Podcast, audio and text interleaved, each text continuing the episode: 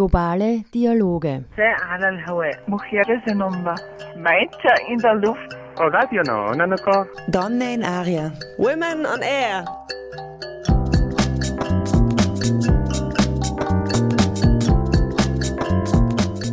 Immer abrufbar auf www.noso.at.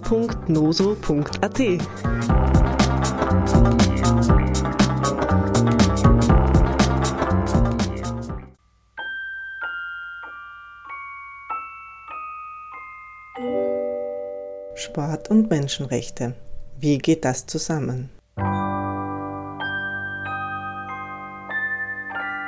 Eine Sendung von Claudia Dalbianco.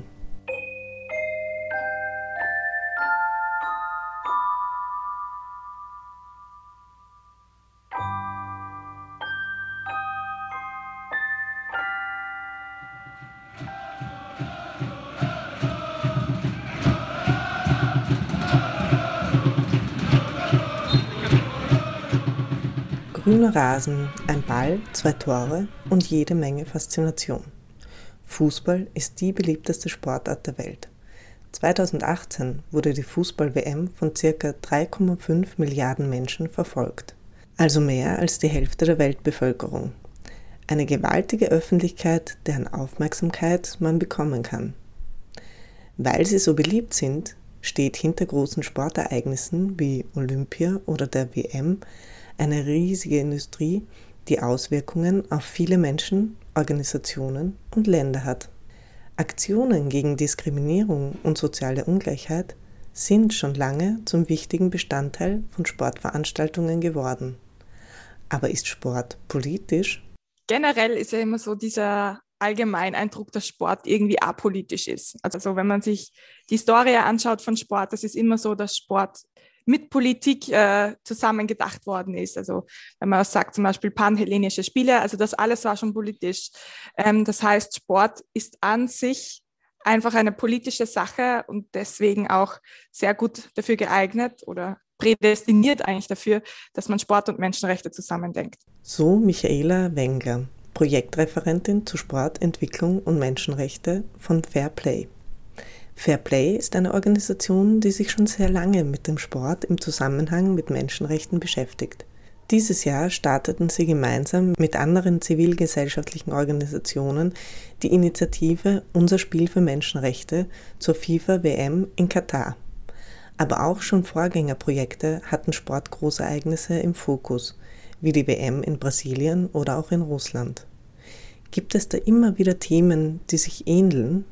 Ähm, und das sind einfach äh, immer wieder ähnliche Thematiken, die da, die da auftreten. Es sind ähm, arbeitsrechtliche äh, Problematiken, halt Menschenrechtsverletzungen beim Arbeitsrecht bei, bei Großbaustellen. Es gibt immer wieder Vertreibungen.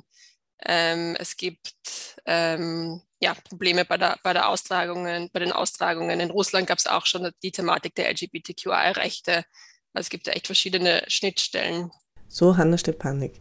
Projektreferentin zu Sport, Entwicklung und Menschenrechte bei Fairplay. Sportgroßereignisse stehen immer wieder in der Kritik, die Menschenrechte nicht genug zu achten. So wie ganz aktuell die demnächst stattfindende WM in Katar. In Katar sind LGBTIQ-Plus-Rechte sehr stark eingeschränkt. Auf lesbische und schwule Beziehungen stehen Strafen von bis zu sieben Jahren Gefängnis. JournalistInnen dürfen nicht realistisch über LGBTIQ-Plus-Themen berichten. Diese Themen werden zensiert. Leute, die als lesbisch, schwul, bisexuell, transgender oder intergeschlechtlich wahrgenommen werden, werden im täglichen Leben, aber auch von den Behörden und der Polizei diskriminiert. Sie sind auf unterschiedlichen Ebenen Gewalt ausgesetzt. Rasha Yunus arbeitet für die Organisation Human Rights Watch die sich weltweit für den Schutz und die Verteidigung der Menschenrechte einsetzt. Sie ist Expertin für LGBTIQ-Rechte in der Suana-Region, also Südwestasien und Nordafrika, also auch für Katar. First of all, in Qatar, um, LGBTIQ rights are repressed to a great extent. Um, Qatar punishes same-sex relations with up to seven years in prison. Um, FIFA knew this when they awarded Qatar the World Cup in 2010, and Um, you know, this is, of course, in contradiction with FIFA's own governing statutes, which prohibit discrimination um, specifically on the basis of sexual orientation or gender identity and expression of any kind, uh, which Qatar enshrines in its national laws. Menschenrechte sind meistens ein Thema bei Sportgroßereignissen. Rascha Younes sprach gerade an, dass die FIFA schon vorab von den Menschenrechtsverletzungen wusste, auch schon bei der Vergabe. Auch in den letzten Wochen war zu hören, dass die Vergabe nicht unumstritten war. Welche Forderungen gibt es bereits an die Vergabe von Sportgroßereignissen von NGO-Seite? Also das eigentlich schon vor der Vergabe, es ist jetzt zu spät, sagen dann auch viele natürliche menschenrechtliche Organisationen, jetzt die FIFA-WM in Katar wird stattfinden. Ähm, das heißt nicht, dass man jetzt nicht Kritik äußern soll und auch äh, in die Richtung arbeiten soll, aber eigentlich muss die Haupt, die Hauptphase, die kritische Phase ist vor den Entscheidungen. Also es muss ein Regelwerk geben, wo äh, Menschenrechte schon vor, den, äh, vor der Vergabe, also wo, wo Kriterien an Menschenrechtsstandards gebunden sind. Das ist ein riesen, riesen Punkt. Ähm, und da gibt es ja schon seit wirklich äh, seit Jahren die Stimme von verschiedenen menschenrechtlichen und zivilgesellschaftlichen Organisationen, dass das so, Arbeitsrecht ist natürlich ein Riesenthema, weil bei jeder Großsportveranstaltung Stadien gebaut werden. In Katar war es, glaube ich, wirklich extrem, wie viele Stadien da gebaut wurden äh, und auch Hotels. Aber im Prinzip haben wir das die letzten Jahre in ganz vielen Ländern gesehen, dass plötzlich Stadien in kürzester Zeit aus dem Nichts herausgestampft werden, Hotels, Restaurants, ähm, öffentliche Verkehrsmittel. Also das sind ja oft teilweise riesige Infrastrukturprojekte. Ähm, und da ist zum Beispiel ähm, Arbeitsrecht ein riesigen, riesiges Thema. Aber es muss immer auch so etwas wie Presse- und Meinungsfreiheit, also das ist auch ein menschenrechtlicher Aspekt, Frauenrechte, Kinderrechte. Ähm, das sind alles Kriterien, die an die Vergabe gebunden sein. Also an die Vergabe muss an gewisse Kriterien gebunden sein. Der Wunsch ist also, menschenrechtliche Standards an die Vergabe zu knüpfen. So ist es in Katar nicht gelaufen. Was sind aber ganz allgemein Themen, die zu so viel Kritik an der WM in Katar führen? Katar ist ein Land, das nicht gerade berühmt dafür ist, dass es ähm, sehr weit geht, zum Beispiel in, in Sachen Frauenrechte. Also Frauenrechte sind dort zwar vorhanden an sich auf dem Papier, aber es gilt dort immer noch das Familienrecht, also die Family Law, die Frauen zum Beispiel sehr groß und sehr weitgehend einschränkt. Ähm, es gibt dort wenig Meinungsfreiheit, beziehungsweise wird sie immer stärker unterbunden. Also Meinungs- und Pressefreiheit ist natürlich ein Thema in Katar. Ganz banal gesagt ist auch äh, Katar eigentlich keine, kein Ort, an dem es eine große Fangemeinschaft gab. Also die Tradition ist dort eigentlich nicht vorhanden, die Fußballtradition. Jetzt in den letzten Jahren gibt es natürlich immer mehr Zuschauerinnen, obwohl es mehr Zuschauer sind. Äh, wie gesagt, Frauenrechte und auch Frauen in Stadien sind noch immer wenig zu sehen.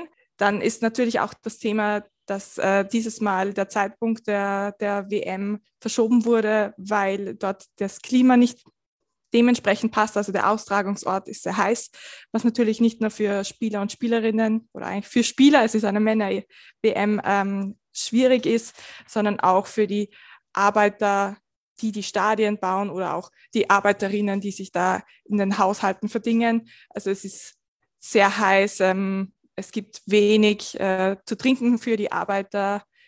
Ähm, genau, also es sind arbeitsrechtliche Themen, es sind frauenrechtliche Themen, aber auch natürlich Kinderrechte, Medienfreiheit wird beschnitten, Pressefreiheit. So Michaela Wengler. Im Fokus der Vorwürfe stehen die Rechte von Arbeitsmigrantinnen, die 95 Prozent der ArbeiterInnen in Katar ausmachen und somit einen wesentlichen Teil zur WM 2022 beitragen. Obwohl in den letzten Jahren Reformen beschlossen worden sind, die die Rechte von ArbeiterInnen verbessern sollen, kommt die Menschenrechtsorganisation Amnesty International zu dem Schluss, dass Fortschritte stagnieren und missbräuchliche Praktiken wieder aufgetaucht sind. Auch gibt es Bedenken, was die Meinungsfreiheit angeht, denn 2020 wurde ein Gesetz erlassen, das JournalistInnen für unbequeme Nachrichten sogar mit Haftstrafen droht. Es gibt aber noch weitere Kritikpunkte, auch was den Zeitpunkt der WM angeht. Also man auch jetzt wenn man von ökologischen Nachhaltigkeitsaspekten ähm, sich das anschaut, ist halt ein Wahnsinn, dass das alles so extrem runtergekühlt äh, werden muss. Ich meine, es ist in Katar um die Jahreszeit, äh, ich meine, es wurde die WM jetzt eh nach hinten verschoben, damit es ein bisschen kühler ist, aber ich glaube auch jetzt spielen sie halt relativ spät am Abend. Gut, man sagt, in Katar wird sowieso alles runtergekühlt, aber es sind jetzt doch mal, ich meine, diese Stadien sind einfach riesige äh, ja, Gebäude.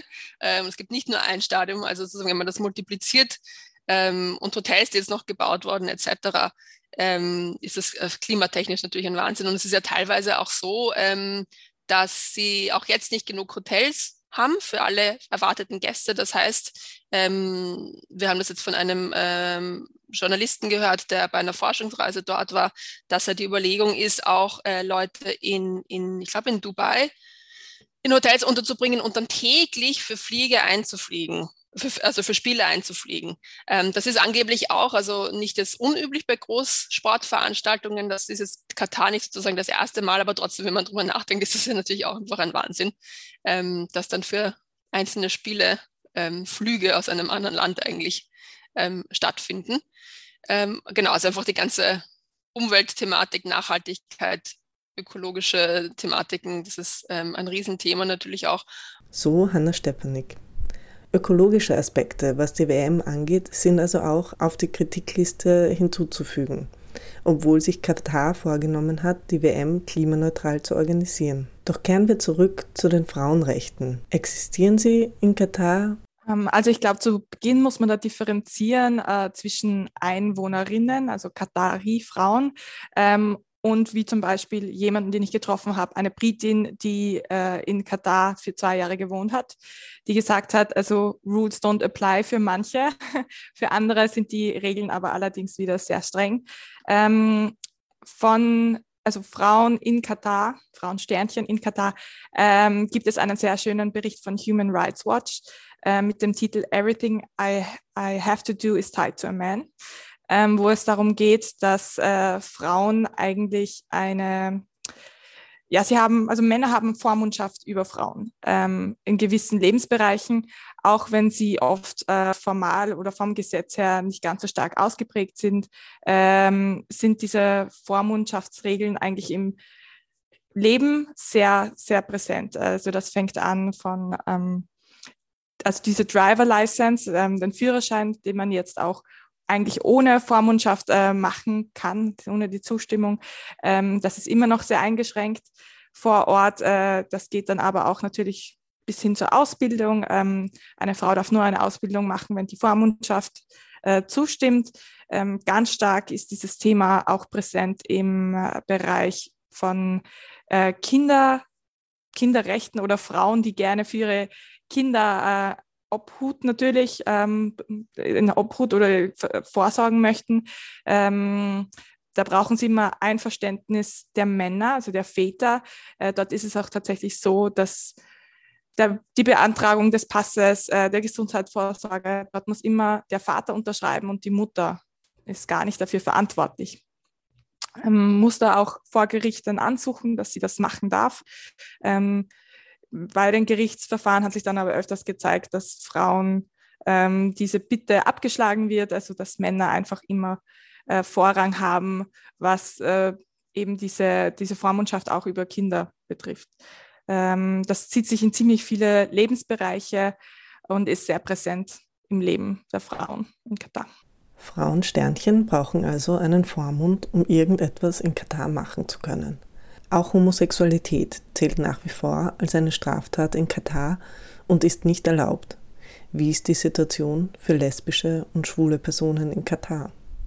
Uh, the situation of LGBTIQ people in Qatar is that they practice self-censorship to survive their daily lives. Um, the any content on gender and sexuality or on gender variance and sexual diversity is prohibited in Qatar.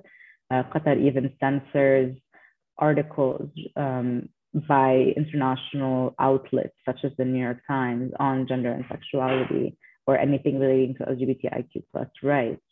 Um, no dissent or uh, journalistic work is allowed inside the country on these issues, and activists have to hide um, their work uh, and exist ma mainly in virtual spaces because of the lack of um, security for them on the ground. So, in many ways, the human rights situation in Qatar reflects the situation of LGBTIQ people in that the complete absence of civil society and the complete absence of um, the exercise of the rights to free assembly, association, expression um, reflects the realities of LGBTIQ people who um, cannot practice um, or, you know, um, cannot enjoy basic rights, but at the same time, um, their experiences are exacerbated with arbitrary arrests, with stigma and discrimination on the basis of sexual orientation and gender identity, and uh, with the government sanctioned um, repression of their rights, which are very much outright. So Rasha Yunus von Human Rights Watch. LGBTIQ-Personen können sich nicht frei in der Gesellschaft bewegen und sind Repressionen ausgesetzt. Kann hier das Spotlight der WM helfen, die Situation zu verbessern? So the FIFA World Cup was supposed to be an opportunity to uh, address and remedy some of these issues. However, it has not been uh, in any way um, a catalyst for change inside Qatar.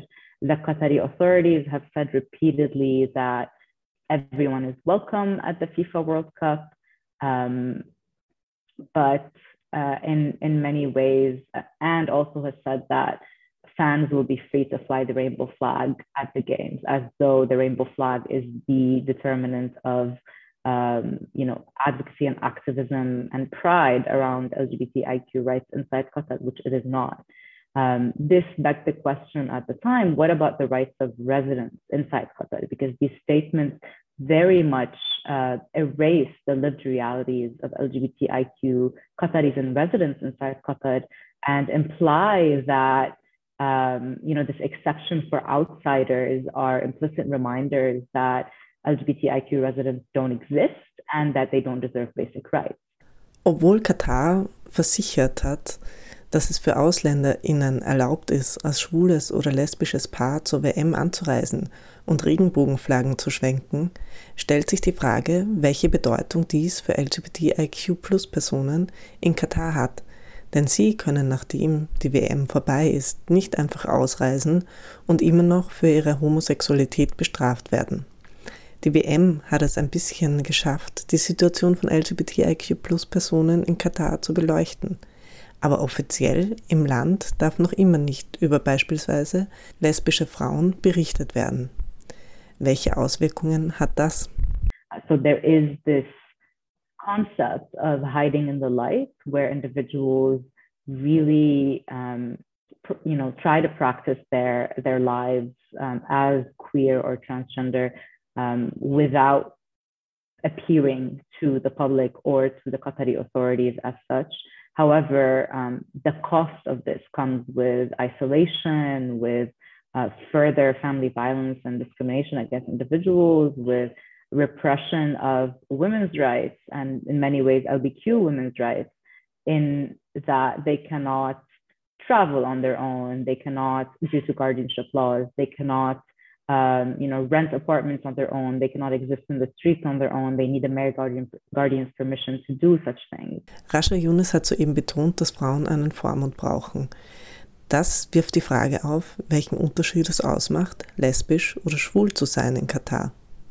Nas Mohammed, ein schwuler Katarer, der derzeit in den USA lebt, hat sich öffentlich zur Situation schwuler Männer in Katar geäußert und seine Forderungen auch im Hinblick auf die FIFA-Weltmeisterschaft erhoben. Wie unterscheidet sich die Situation von lesbischen, bisexuellen und queeren Frauen von der schwuler Männer? Worin bestehen die Unterschiede? Again, intersectionality and looking at these experiences is key, and I appreciate that uh, Dr. Nasser, who who came out publicly, spoke specifically about his own experience and the experiences of gay men and did not claim to speak about the experiences of everyone.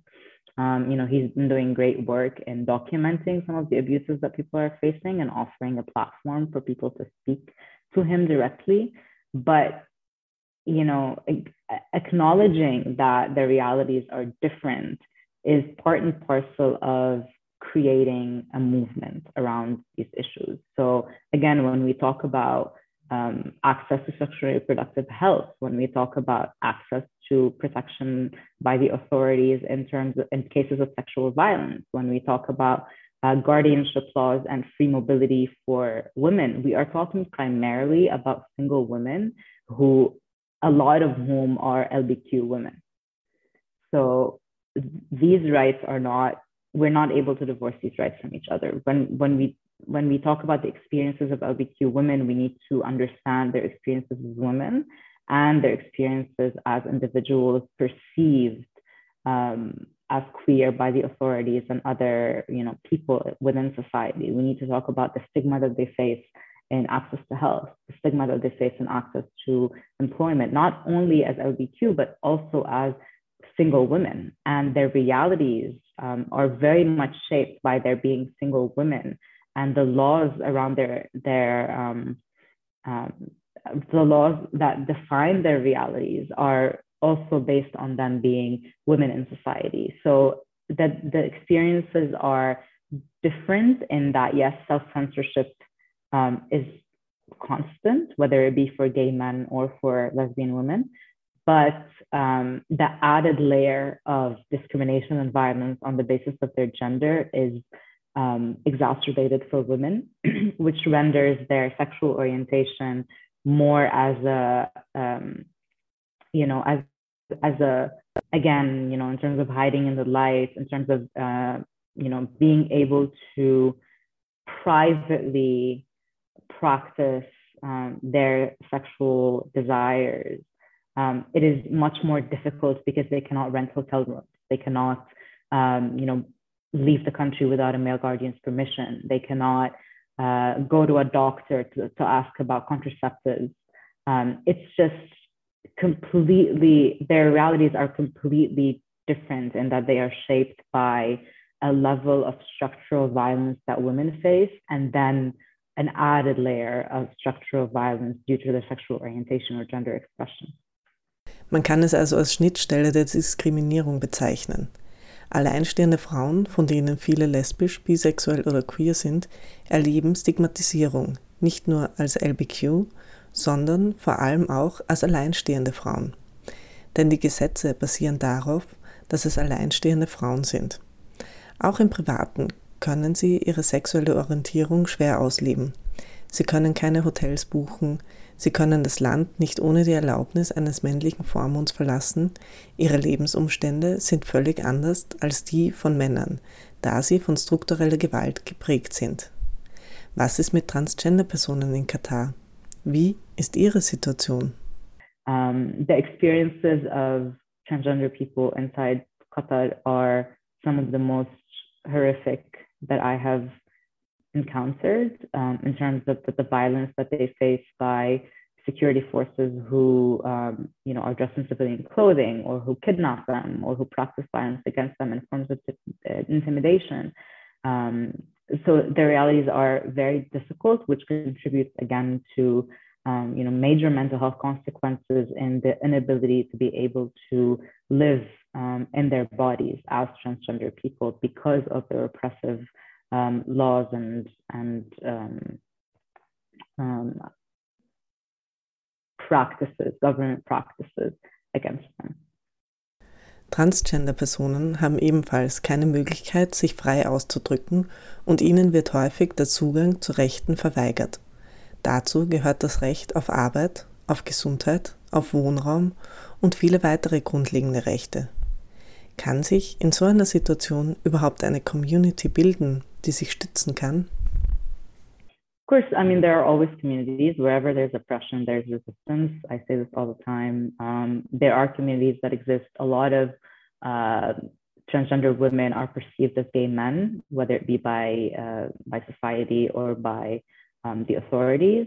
Um, a lot of you know a lot of my interviews with um, presumably gay men, um, I start speaking to them. I address them as he and then later in the conversation, they come out to me. They say they're actually trans women, but they don't, um, you know, they're too scared to identify as such or to come out to anyone, even, you know, an interviewer as, as transgender. So I also think that if you want to understand the political and human rights climate in any country, ask the trans women and the trans men because they have firsthand the most uh, violent experiences when it comes to um, you know, every aspect of their daily lives, including the cyclical violence that they face. So in terms of self censorship, it has not um, in any way hindered communities from forming, but it has hindered um, the ability of transgender people to be able to, um, you know, express themselves and access any kind of right, including their right to employment and their right to health, um, and many of their other basic rights, including their right to housing. So you will rarely see that transgender people are, um, you know, out inside Qatar or uh, expressing themselves um, ex- according to their preferred or their actual gender expression um, or gender identity. But there are close knit um, communities where people are able to at least recognize and acknowledge that they're not alone in, in you know their experience as transgender people inside Qatar and there is a bigger movement outside the country in um, advocating and recognizing trans rights.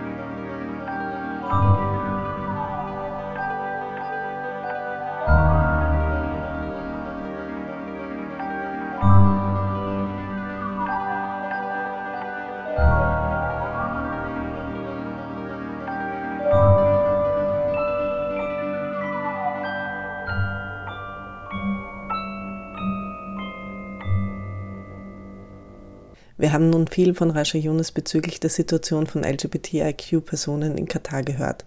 AktivistInnen in Katar haben ihre Strategien, um sich zur Wehr zu setzen.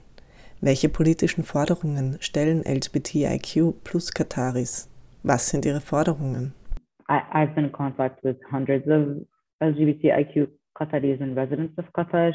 Um, I hate to speak on their behalf in many ways, but I think that their um, there exists a need for individuals to be able to practice their basic rights, to be able to express themselves, whether it be online or offline. Die Möglichkeit, sich zu vernetzen, eine Community aufzubauen, ist in Katar fast unmöglich, weil die Behörden sowohl online als auch offline alles überwachen und willkürliche Festnahmen vornehmen. Kataris haben aber noch mehr Forderungen, wie Rasha Yunus weiter ausführt. Their demands are the right to assembly, the right to association, the right to free expression, the right to uh, recourse, legal recourse to the law in case that they are, um, you know, arrested or in case they face family violence, in case they face rejection and stigma by health workers. There needs to be an ability to appeal to the law, which they do not have any uh, guarantee right now under the oppressive laws, but also the fact that Qatar does not allow for non-discrimination legislation on the basis of sexual orientation or gender identity. So there is no way for individuals to appeal to employers, to health workers, to um, to the law, to police officers, to anyone who aggravates violence against them uh, to get justice. So the main demands are visibility, but visibility in a way that honors the lived experiences and the intersectional experiences of individuals, not visibility in terms of raising a rainbow flag at a game, but rather visibility in, in terms of, you know, highlighting what are the main uh, risks that people are facing on a daily basis and how do they create community in the absence of virtual and physical spaces to do such work? Um, how, how can activists speak out? How can activists even write a news article um, appear on um, videos of journalist requests, etc., when their safety is not guaranteed and their government surveys them on a daily basis? Um, how can people use dating apps in a secure way when there is government and authorities presence on these apps trying to entrap LGBTIQ people? there is absolutely no space for individuals to breathe, whether it be in the streets, inside their own homes, or in um, you know virtual spaces. And the main demand is to acknowledge their rights, their existence, and to offer them protection by the state so that they can practice normal lives. Es gibt viele Forderungen von LGBTIQ-Plus-Personen in Katar, aber einen wichtigen Punkt streicht Rasha Yunus noch heraus. So it's not about you know raising a rainbow flag at a game. It's not about being able to post um, about or come out publicly. Those are not the needs of, of individuals on the ground. The needs of individuals are to be able to find community, to be able to um, address their own concerns within uh, a strategic lens of addressing the concerns of other marginalized groups in an intersectional way inside the country. So, um, you know, the, the perspectives of wealthy Qatari gay men is not the same as the perspectives of um, LBQ women from lower classes or the perspective of transgender women more generally. They are not the same demands. So the very lack of space to even discuss and strategize around rights means that individuals um, are informed mainly by their lived experience, and their lived experience varies greatly. So we cannot speak about LGBTIQ people's rights in a vacuum. We really need to look at socioeconomic class, we need to look at um, nationality, status, we need to look at um, you know whether they are single people or fam- or inside families. Um, we need to look at mobility and free mobility as, as a main issue um, of, of the, the lived realities of individuals. So in many ways, it's not about singling out LGBTIQ rights. It's really about allowing these rights to enter the mainstream in a way that they are discussed openly, in a way that they are disputed and um, criticized to reach a strategy where um, advocates and dissenters can meet on common demands that are not yet crystallized. Nachdem nun das Spotlight auf Katar ist und viele menschenrechtliche Themen hervorgehoben werden, ist die WM eine Chance, Forderungen umzusetzen? Oder bringt überhaupt nichts, was Menschenrechte angeht? A lot of people are coming to visit. A lot of people will be, um, you know, trying to champion LGBTIQ plus rights, but in many ways, um, this risks the safety of residents inside the country who will reap the consequences after people have left. I am pretty certain that there will not be arrests of, of um, foreigners um, or wide scale arrests of LGBTIQ people publicly during the World Cup, but the the the lens now, the monitoring of of rights abuses inside the country is heightened by the World Cup. When the World Cup ends and the international attention subsides, there is a huge risk that these arrests will start taking place and there needs to be a continuous monitoring of these issues. So people are scared. People are generally scared to express any kind of support, to raise a flag, to even uh, take a picture with someone raising the flag, to um, you know be present in any way uh, and associated with uh, LGBTIQ individuals, uh, whether it be their their friends or uh, outsiders to the kingdom. So in many ways, um, people are terrified of the backlash that they would face if they do express themselves. Auch Anne Stepanik teilt Rasche Yunes Meinung, dass während der WM keine Skandale passieren werden, was LGBTIQ Plus angeht. Aber sie stellt sich auch die Frage, wie es nach der WM weitergehen wird. Wahrscheinlich ähm, wird auch jetzt Katar ähm, als Austragungsort während der WM möglichst darauf bedacht sein, keine irgendwie Skandale äh, sichtbar zu machen zumindest. Also unsere Vermutung ist sehr stark, dass während der WM relativ weniges zu auch menschenrechtlichen, äh, problematischen öffentlichen Situationen kommen wird. Aber eben, was ist die letzten Jahre passiert und wie geht es sozusagen auch nach dem Abpfiff, nach dem letzten Spiel weiter? Und ein weiteres Thema, was schon auch, also es wurde sehr viel zu Recht auch über, über die arbeitsrechtliche Thematik berichtet, auch in den Medien und da natürlich auch zu Recht über die Baustellen, weil das einfach sehr sichtbar war und weil da einfach sehr viele ähm, Arbeiter umgekommen sind, weil es wirklich ganz dramatische ähm, Verhältnisse waren. Aber es gibt auch extrem viele migrantische Arbeiterinnen, ähm, die sich vor allem als Hausangestellte äh, sozusagen durchschlagen, aber auch in äh, Gastronomie, also im, im Service-Sektor, in der Hotellerie. Ähm, und über die eigentlich sehr wenig gesprochen wird. Es ist natürlich auch viel schwieriger, weil ja ein Privathaushalt ist einfach schwieriger, auch damit mit Personen zu, zu sprechen und ähm, das sichtbar zu machen, die extrem ausbeuterischen Verhältnisse äh, in Privathaushalten als jetzt ähm, in öffentlichen Baustellen. Aber es ist trotzdem etwas, was, was existiert und darüber wird halt auch relativ wenig berichtet. Kann man sich jetzt fragen, ist es nur, weil es nicht so sichtbar ist oder ist es nicht einfach auch, weil es vielleicht nicht ganz so ähm, als nicht ganz so dramatisch angesehen wird?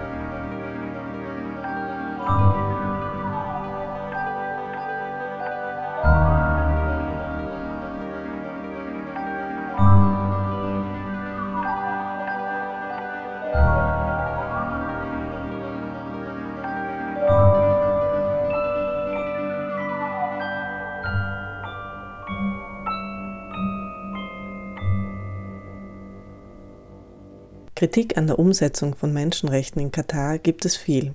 Die WM führte auch zu vielen Verletzungen von Menschenrechten.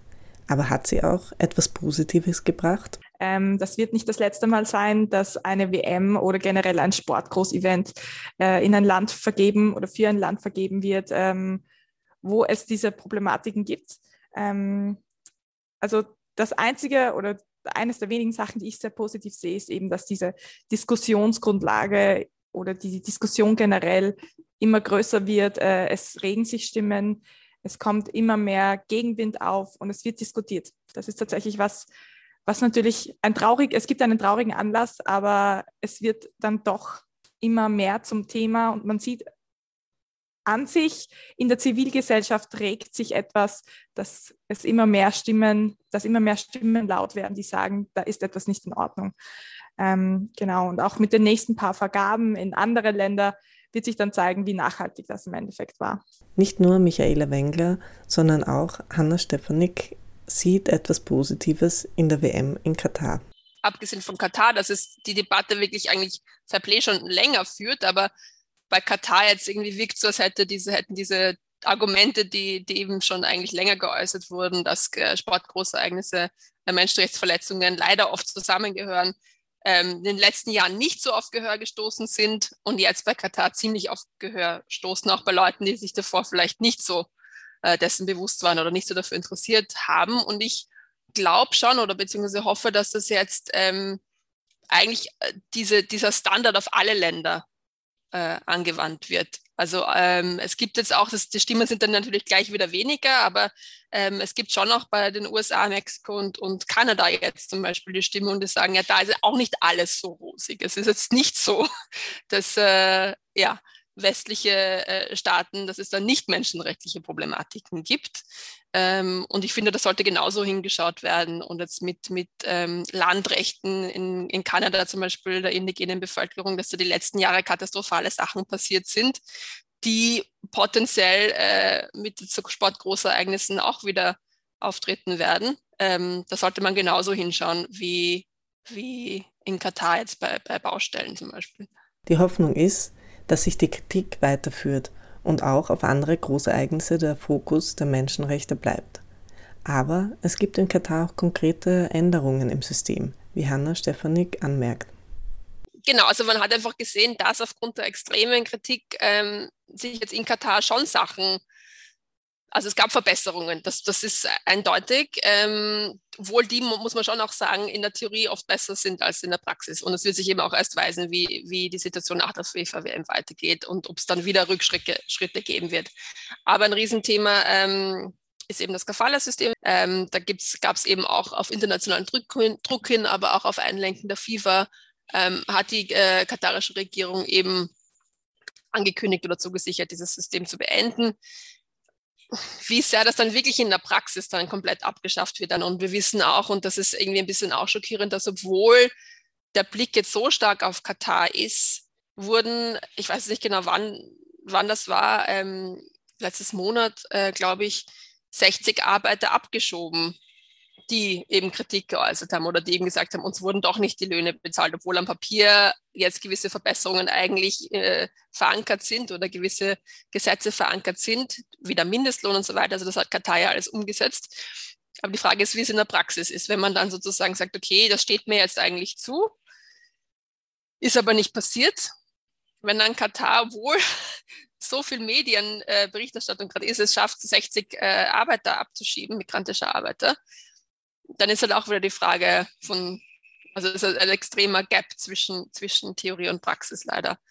Ähm, und man merkt auch, also wir sind ein bisschen skeptisch, weil man jetzt schon ein bisschen merkt, dass ähm, manche, auch vor allem große Institutionen sagen, so, ihr seht, es funktioniert alles, Katar das jetzt umgesetzt, wir haben unseren Druck, also wir haben sozusagen unsere Kritik geäußert, die haben das gemacht, alles wunderbar. Ähm, und jetzt geht schon bei manchen äh, Bereichen wieder ein bisschen wird schon wieder lascher. Ähm, also deswegen nochmal ist es ganz, ganz wichtig, ähm, nicht nur, dass jetzt drauf geschaut wird, wo das alles am Papier eigentlich existiert, dass es auch wirklich in der Praxis umgesetzt wird, sondern auch, dass es nachher weitergeht und das nicht dann wieder auch rechtlich, ich meine, es ist ja total leicht rechtlich einfach wieder was rückgängig zu machen oder bei der nächsten Gesetzgebung ähm, es wieder so zu formulieren, wie es eigentlich davor war. Was meint Rasche Yunus, was internationale Organisationen oder auch Einzelpersonen tun können, um sicher gehen zu können, dass die WM Gutes bringt und Zugeständnisse nicht wieder zurückgenommen werden? The main thing is to keep monitoring the situation inside the country after the World Cup is over. This is also a, a plea to, to international um, stakeholders, to states, um, that are supporting efforts inside um, inside the, or advocating for change inside uh, Qatar um, to donors um, that are to, to buyers of um, fossil LNG and you know fuel from Qatar um, to condition this kind of support on changes in um, in, in the human rights record. There are so many ways that influential people can affect um, or even like put on the radar the issue of LGBTIQ rights um, to the Qatari authorities, but not to then endanger people who are residents inside the country. Während und nach der WM muss es ein gutes Monitoring geben. Der Blick darf nicht abgewendet werden. Gibt es noch andere Möglichkeiten, sich einzusetzen? Es gibt natürlich Potenzial, ähm, sich selbst zu positionieren. Ähm, jeder oder jede Einzelne kann äh, selbst sein State sein oder ihr Statement abgeben zu dem Thema. Es ist wichtig, dass äh, also die Gesamtgesellschaft natürlich ähm, darüber informiert ist, was passiert und sich auch untereinander austauscht. Das heißt, es ist schon wichtig, äh, wenn man zum Beispiel auf Social Media ist, äh, sich dort ähm, natürlich auch seine Meinung preiszugeben und sich zu positionieren. Ähm, aber natürlich sehen wir auch, dass der Handlungsrahmen der oder die einzelnen, der einzelnen äh, bestimmt nicht so groß ist wie die der Firmen oder der großen Gewerbe. Äh, nichtsdestotrotz ist es wichtig, dass man seine Stimme nutzt. So Michaela Wenger. Auch Hanna Stepanik sieht Möglichkeiten, was Personen machen können, folgend. Wir haben uns, stellen uns diese Frage natürlich seit Beginn des Projekts auch ein bisschen ähm, weil, weil Ziel des Projekts ist also eben auch ähm, bisschen Handlungsoptionen aufzuzeigen, aber auch einfach diese, dieses doch extrem populäre Event, und das ist es natürlich, äh, zu nutzen, um, um auf diese Thematik von der Menschenrechte ähm, und auch der globalen Gerechtigkeit ähm, aufmerksam zu machen. Ähm, Boykottstimmen sind in Deutschland, glaube ich, viel, viel stärker. Also da gibt es ja eben auch die Boykott-Katar-Bewegung, kommt ja aus Deutschland. Das ist sozusagen, ähm, also ist von der, aus der Fanperspektive gegründet, also von Faninitiativen gegründet. Ähm, das ist natürlich eine Möglichkeit. Ähm, und ich glaube jetzt nicht, dass alle Leute, die, die sagen, ich boykottiere das Event, es wirklich dabei belasten. Also muss man schon auch sagen, dass es da sehr viele Aktivisten und Aktivistinnen geht, die zusätzlich noch ähm, Position auch beziehen und und ähm, Bildungsarbeit leisten, Kampagnenarbeit leisten. Ähm, aber es gibt natürlich, und das ist, das ist eben so ein bisschen ein Zwiespalt, den, glaube ich, viele Fans haben. Es gibt viele Fans, die das als sehr kritisch sehen, aber sagen, ich schaue mir trotzdem gerne Spiele an und ich möchte das eigentlich nicht am Rücken, auf dem Rücken der Spieler, der Athleten austragen, weil ähm, die haben jetzt dafür trainiert und sind ja sozusagen für die Vergabe nicht verantwortlich. Ähm, da kann man auch dann sagen, okay, aber die, Fan, äh, die, die Spieler haben trotzdem auch eine, ein gewisses ähm, Medieninteresse um sie als Personen herum und könnten auch ihre Stimmen vielleicht ähm, mehr nutzen. Und ich glaube, das ist eine andere Thematik, was die, was die Athleten selber ähm, machen sollten. Also wir, eine Handlungsoption ist sicher, wie die Michele gesagt hat, einfach äh, Position beziehen, sich, sich einfach äh, informieren. Also ähm, was sind die unterschiedlichen Thematiken, was sind die unterschiedlichen Handlungsoptionen, auch potenziell für die, ich meine, es sind, glaube ich, dieses Mal wirklich sehr, sehr wenige Fans, die wirklich vor Ort fahren, aber was sind die Optionen vor Ort? Wie schon erwähnt, wahrscheinlich wird relativ wenig während den Spielen passieren, aber wie gehe ich damit um, wenn ich etwas, wenn ich Zeuge oder Zeugin von etwas werde? an welche Institutionen richte ich mich vor Ort? Es gibt eben sehr wenig Zivilgesellschaftliche. Ich glaube, die Fans, die fahren wollen, sollten sich wirklich davor sehr gut informieren ähm, um nicht sich selbst oder auch vielleicht Betroffene in Gefahr zu bringen, an wen sie sich vor Ort wenden können. Ähm, und dann gibt es aber natürlich verschiedene Optionen, wie ähm, auch diese Initiative, die es von Human Rights Watch und Amnesty International zum Beispiel geht, von den Reparatur, also von den, von den äh, Zahlungen, äh, also Entschädigungszahlungen an die Arbeiter, Arbeiterinnen, das zu unterstützen, sei es jetzt finanziell oder auch einfach durch durch Kampagnenarbeit, das ist eine Option, ähm, selbst aktiv zu werden. Also wir haben zum Beispiel ein, eine Art Alternativturnier vor drei Wochen ähm, organisiert, also einfach auch bei, bei Events äh, immer wieder zu zeigen, wofür der Sport eigentlich stehen sollte. Und das sind eben nicht Werte wie ähm, Diskriminierung und Ausbeutung. Gehen leider natürlich immer mehr in die Richtung, aber eigentlich hat der Sport natürlich auch das Potenzial, sehr positiv äh, positive Werte zu vermitteln ähm, und darauf immer wieder hinzuweisen.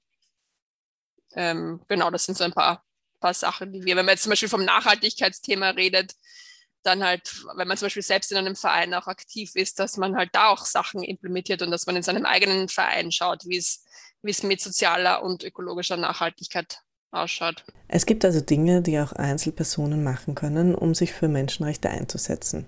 Rasha Yunus hat auch ein paar Ideen, wie die Forderungen von LGBTIQ-Plus-Personen genützt werden können, um die menschenrechtliche Situation in Katar zu verbessern. So again, bringing out um, the these demands in a way that is strategic for individuals inside the country.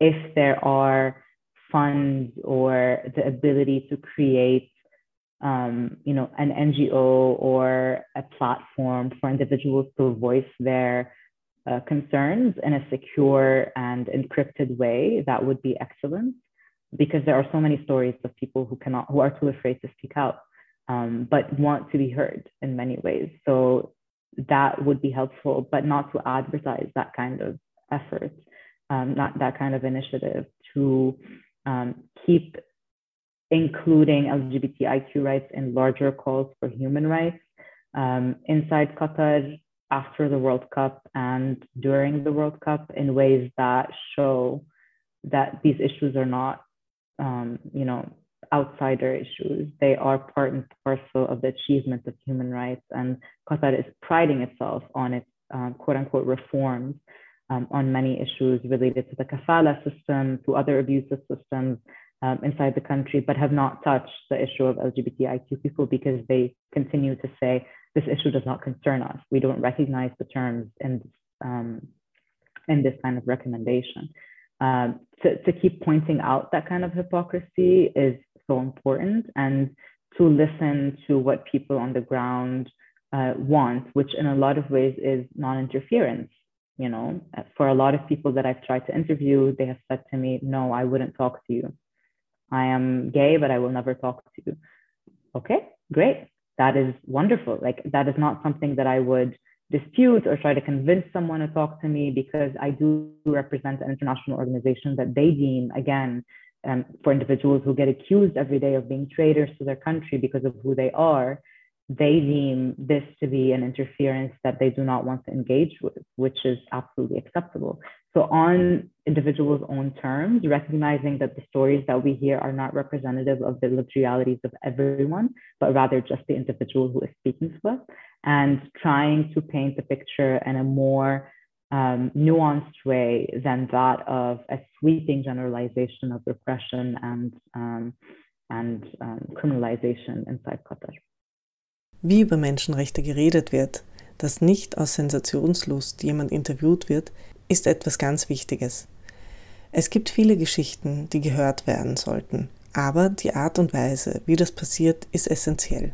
Was viele ebenso betonen und was in der Sendung schon deutlich geworden ist, darf nicht weggeschaut werden, wenn WM vorbei ist. Wenn das dann schon mal soweit ist, ähm, okay, eine Veranstaltung findet in einem gewissen Land oder einer gewissen Stadt ähm, statt, ähm, dass sozusagen da nicht weggeschaut wird. Also es ist ja auch jetzt so ein bisschen die Befürchtung, okay, der Ampfpfiff ist dann, ähm, die Spiele laufen und alle, die vorher Großkritik geäußert haben, sitzen dann und äh, genießen die Spiele.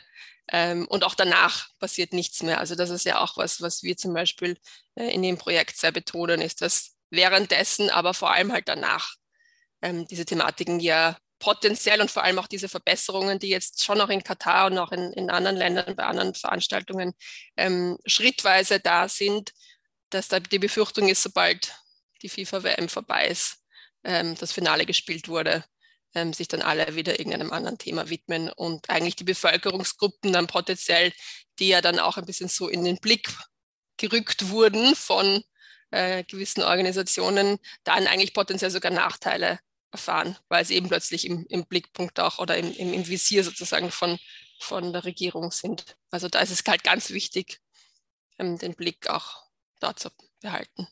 Der Blick darf nicht abgewendet werden. Großsportereignisse sind eine Möglichkeit, Menschenrechte zu thematisieren und auch zu handeln.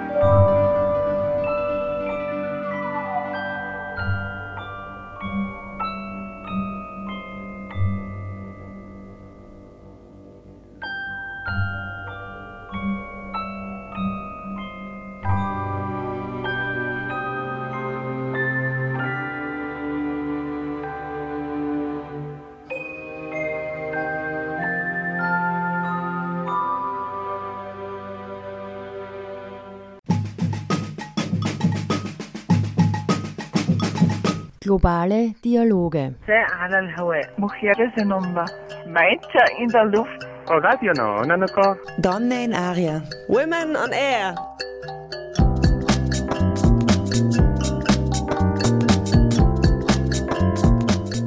Immer abrufbar auf www.noso.at.